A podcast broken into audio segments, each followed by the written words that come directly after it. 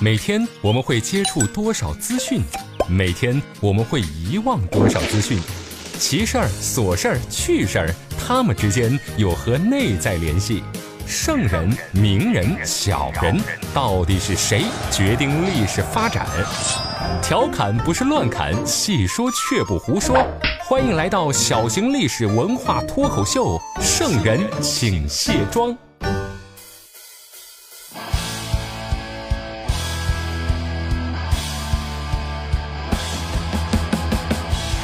各位好，您现在收听到的是《圣人请卸妆》，我是刘佳。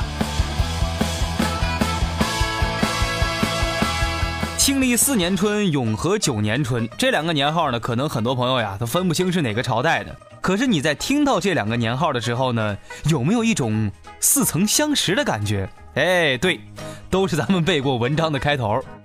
历史上呢，其实有三个比较有名的永和。第一个永和呢是东汉的第七位皇帝刘保使用过的年号。这东汉末年的情况比较乱，皇帝嘛，那那就跟不回家的青蛙一样让人操心。由于汉顺帝刘保的皇位呢是人家宦官帮他争取过来的，所以刘保只是个摆设，大权就交给宦官了。后来呢，这宦官又跟外戚梁氏勾结，开始了长达二十多年的梁氏专权呀。历史上呢，还有一个有名的永和，是永和九年，岁在癸丑，暮春之初，会于会稽山阴之兰亭休憩事也。这就是王羲之组织小伙伴啊喝酒开趴的，顺便呢写下了天下第一行书的《兰亭序》那一次。根据《世说新语》里边的记载啊，这次参会的四十二个小伙伴啊，酒量都一般般，个个喝的是小脸通红、红颜焕发、发人深省，醒了就吐。那第三个有名的永和呢，就是豆浆了。这个咱们先忍一下。那今天跟大伙好好聊一聊永和九年王羲之喝的那顿大酒，以及那篇草稿《兰亭集序》是如何成为天下第一的。走着。坐卧流觞九九曲，清源白家香绵熟。三杯席间天地暮，不辨南北与东西。为啥一份草稿变成了天下第一？这王羲之和小伙伴们喝酒玩的是什么游戏呀？这《兰亭序》的结局究竟如何？这幅作品为啥引起无数英雄都折腰呢？今天的圣人请卸妆，就跟大伙儿聊一聊永和九年的那顿酒。东晋的永和九年就是公元三百五十三年的三月初三，这是一天非常特殊的日子。时任右将军、会稽内史的王羲之办了一场声势浩大的文人聚会。参与这次聚会的人有谢安、孙绰、芝顿这些文学大咖，还有王羲之的子弟等四十二人。席间，大家是曲水流觞，饮酒赋诗。这王羲之呀，就趁着醉意，把唱和的诗赋编辑成集之后，并且作序了。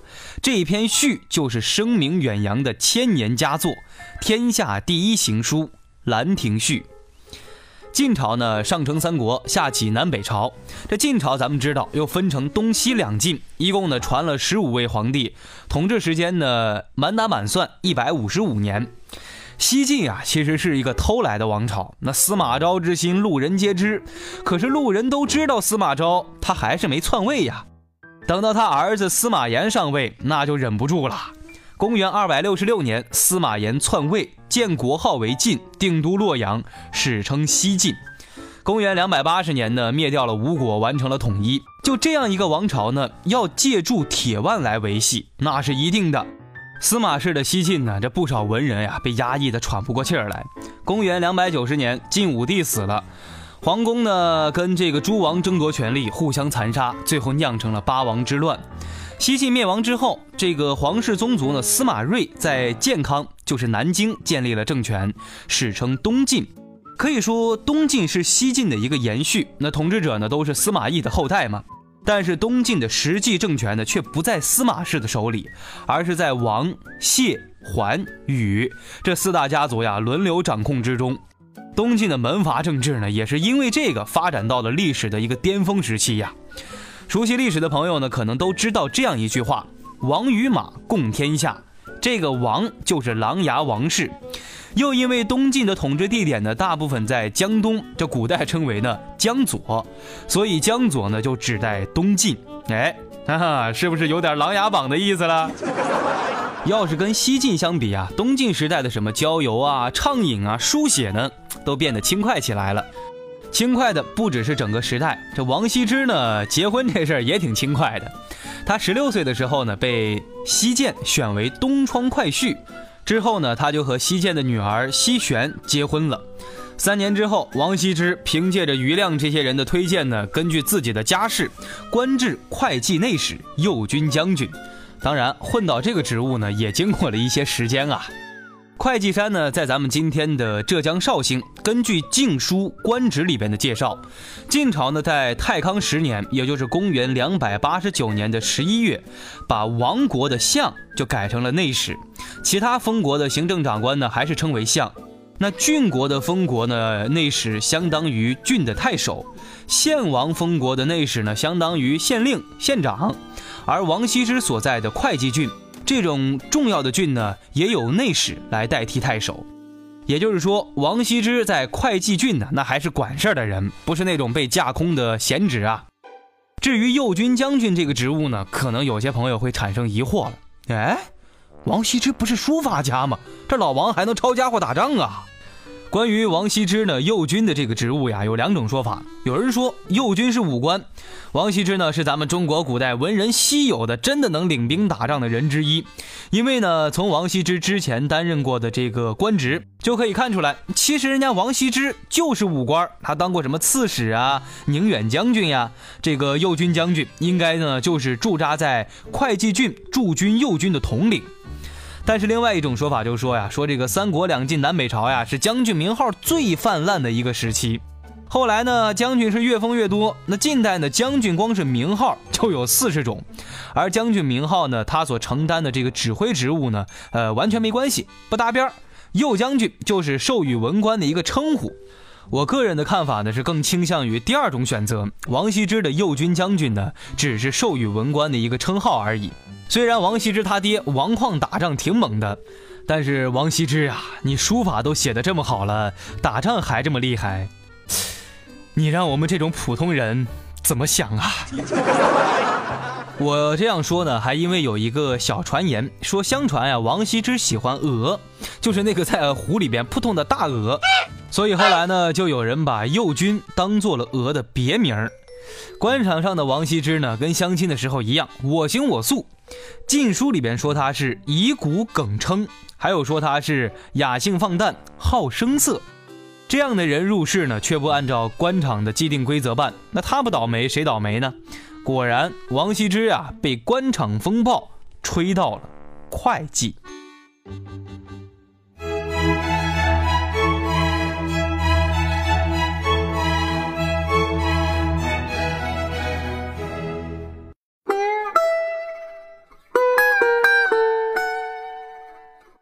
和九年的这次聚会地点呢，是环境优雅的会稽山兰亭。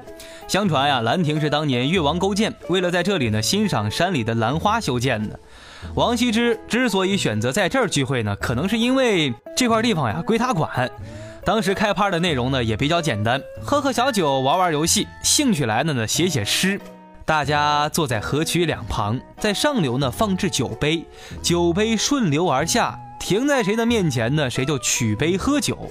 这样的游戏环节呀，既有去除灾祸的一个好寓意，也能拿起美酒一饮而尽。之后呢，吟咏一首诗。这种喝酒的办法，不知道是不是被日本人借鉴了，整了个回转寿司啊。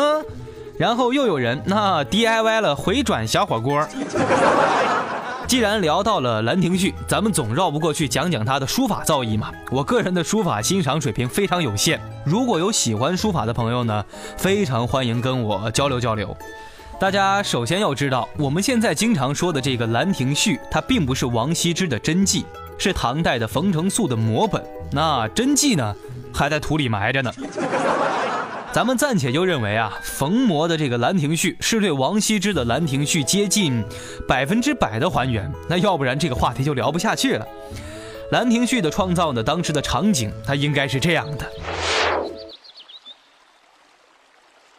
就在王羲之和小伙伴开始喝酒玩耍的时候，一个小伙子忽然站起来了，就说了：“哎，老王啊，你这字儿写的最好了，你不如把大伙今天写的诗啊，我们编个集子，你给咱们写个序言，你看中不中啊？”为啥是小伙子站起来说呢？因为和王羲之的一块喝酒的一共四十二个人，全是男娃娃。大家既然在兰花丛中伴着潺潺溪流喝酒，那喝酒的规矩总得玩点新意出来呀。那摇骰子什么的太 low 了，那会儿也没有。这场酒叫做曲水流觞，由上游飘来的觞呢，到了这些人面前，取酒喝酒是要作诗的，一觞一咏。这个觞呢是古代的饮酒的一个器皿。根据1958年在陕西出土的双鱼文语觞来推算的话，他们喝一觞就相当于现在的二两半。哎呀，这两杯就是半斤酒走了呀！这个还不算最惨的，如果觞到了你这儿，喝了酒你做不出诗，就得罚三壶。这个壶呢，不是咱们说的那个电壶的壶啊，那这样喝会出事儿的。根据上海博物馆藏的这个傅乙壶来做参考。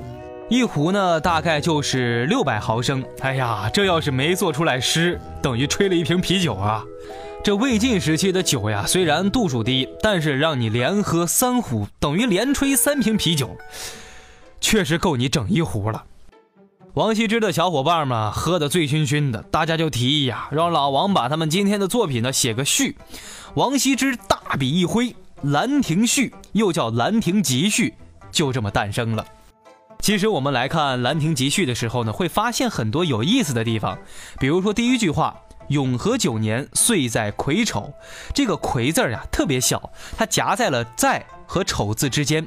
这非常有可能是王羲之在喝酒的情况下呀，只记得是丑年，而忘记天干的顺序了。后来想起来了，哦，把这个“癸”字添了上去，所以这个“癸”字呢写得很扁。除此之外，文章里边的“重山”两个字儿，明显看出来也是后期加上去的。文章里边的错别字啊，还有很多很多，有些字呢，直接就大笔一挥，直接拉掉重写。听到这儿，那有些小伙伴可能就要问了：哎，嘉哥，那照你这么说，这《兰亭集序》，它不就是个草稿吗？嗯，你这样想呀，那就想对了，它就是个草稿。可是这份《兰亭集序》啊，它也不是一般的草稿，它是书法家王羲之在醉酒中真情流露的状态之下写出来的草稿。永和九年呢，这场历史上知名的高端酒会啊，其实没喝多少酒。根据宋代中国诗歌理论著作《韵语杨秋》里边的记载，王羲之、谢万等十一人呢，四言五言各一首。王风之这些十五人呢，或四言或五言各一首；王献之等十六人诗没写出来，每人罚喝了三壶。那咱们按照喝酒的规矩，一觞一咏，无视呢三壶的标准。四十二个人一共喝了六十七斤酒，这可不是咱们现在的白酒啊！当年的酒呢度数很低，十来度而已。所以啊，这些大咖们的酒量不是在下吹牛，嗯，敢不敢来比一比？粉底、眼霜、高光隔离、腮红、睫毛、乳液、精华，女人有了这些会更加美丽；历史有了这些只会更加迷离。卸妆看历史，观点更清晰。这就是咱们的圣人请卸妆。欢迎回来，这里是圣人请卸妆，继续跟大伙儿聊一聊永和九年的那顿酒。正在酒劲上的王羲之啊，提笔写下了这篇《兰亭序》。等到第二天呢，王羲之酒醒了，他自己都吓了一跳。哎呀，我去，我啥时候写出这么牛的作品呢？哎呀呀，怎么还有这么多涂涂改改的错别字呢？来，快拿笔，老夫再工整的写一遍。可是等到王羲之准备好之后，不知道写了多少遍，喝了多少酒，他怎么都达不到自己那晚写的这份草稿的状态。嗨，既然写不出来，就算了呗。草稿就草稿，反正也是真性情。于是这份神一样的草稿就被流传下来了。王羲之的《兰亭序》那到底有多厉害呢？我说一个小细节啊，在整篇文章当中，一共出现了二十一个之字，而且每一个之字都不一样。虽然笔画是一样的，读法是一样的，但是王羲之给这二十一个之字给了不同的性格和精神，这就是书法的魅力。这么厉害的作品，居然是一个五十岁的男人在喝多的情况之下一气呵成的。书圣的称号，王羲之当之无愧。话说呀，被宋代书法家米芾称为中国行书第一帖的《兰亭序》诞生之后，王羲之呢也一直把这份作品呀当做传家宝，留给了自己的子孙。这点呢，咱们也能理解，如此神来之笔，哪舍得给别人呢？可是，直到两百多年之后，来了一位李姓的皇上李世民，他也是王羲之的狂热粉丝呀，还让褚遂良帮他验收从四面八方收来的王羲之的作品。于是，李世民想了各种办法，把《兰亭序》呢骗到了自己手里。这个“骗”字儿，我可没打引号啊。感兴趣的朋友呢，可以自己找找这段历史。神作重现江湖，没有掀起什么腥风血雨，只不过没过几年，李世民自己，呃，走了。李世民呀，在临走之前呀，对自己的宝贝还是念念不忘。来人呐，我走了以后，记得把《兰亭序》给我带上啊！就这样，《兰亭序》呢被带进了棺材，从此是彻底告别人间了。天下第一行书这样的结局呢，未免有点太遗憾了。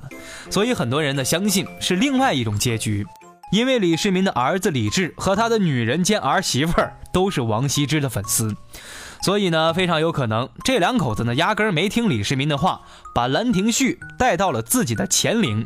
这个乾陵呢就是李治跟武则天合葬的一个陵墓。乾陵在陕西省咸阳市乾县，那这个地方呢真真的是我的老家。有机会呢，组织大家到乾陵旅游一下，那尝一尝乾县豆腐脑儿，哼，费用自理啊。不管《兰亭序》到底是在谁的墓里，它呀，就这么悄无声息的消失了。现存的唐人五大模板《兰亭序》呢，分别是虞世南本、褚遂良本、神龙本，还有褚遂良的黄绢本，以及欧阳询的石刻板定五本。自从唐太宗过世之后，《兰亭序》的真迹呢就永久性的退隐江湖了，所以这批摹本呢也就成了最最最接近真迹的摹本。它是后世其他《兰亭序》的一个临摹作品的鼻祖。虞世南、褚遂良、欧阳修，这都是书法界的大咖呀。可是咱们现在大家公认的是神龙本，它的作者呢叫冯承素，那是位专家级的高手啊。临摹的《兰亭序》简直是出神入化。他连落笔时候那种自然的分叉，他都能临摹出来，而且呢，有时候写的太快产生的断笔，冯承素照样给你临摹出来。这就像生活当中突然出现了一个模仿你的人，他连你抖腿塞秋裤的动作那都跟你一模一样的，你说可怕不可怕？咱们这期节目的名字呀，叫做《永和九年的那顿酒》。其实关于这次聚会喝的酒呢，史料上并没有记载。当然了。人家贵族王羲之喝的酒，那当然不会差。参照一下当时国宴用酒的标准，当时呢用的是零露酒。零露这俩字呀，写起来比较复杂。这种酒呢呈绿色，可是咱们湖南省衡阳市的传统古酒和贡酒，所以衡阳呢也被称为零露之乡。晋朝的时候呢，这种酒成为了皇家指定用酒。这次兰亭聚会啊，除了零露酒呀，还有葡萄酒，因为在魏晋时代，这葡萄酒呢也是皇家用酒。一场酣畅淋漓的文人聚会，酒当然不是重点，最重要的收获是那些文学作品以及大家在聚会的时候那种意气风发的感觉。聚会结束的时候呢，四十二个人成诗三十七首，全部收录于《兰亭集》当中。神散宇宙内，行浪豪梁津。既唱须臾欢，上想为古人。节目最后呢，咱们来公布一下上周在新浪微博里边转发我那期节目的获奖名单啊。这个朋友呢是来自河北保定的，名字叫做麻耶耶，麻花的麻，椰子的椰，还有那个欧叶的叶。头像呢应该是新垣结衣，恭喜你啊，获得一百元现金。稍后呢我会在微博里边跟你联系的，呃，奖励没多少，主要是希望大家呀能够支持宣传我的这个小节目。咱们这一周呢抽奖继续，欢迎大家来关注我的新浪微博一枚电台家。在新浪微博上面呢转发本期节目，就可以参与到互动抽奖。想参与飞鸽传书的小伙伴，直接在微博里留言就可以啦。这就是今天圣人请卸妆的全部内容，咱们下周三见，拜拜。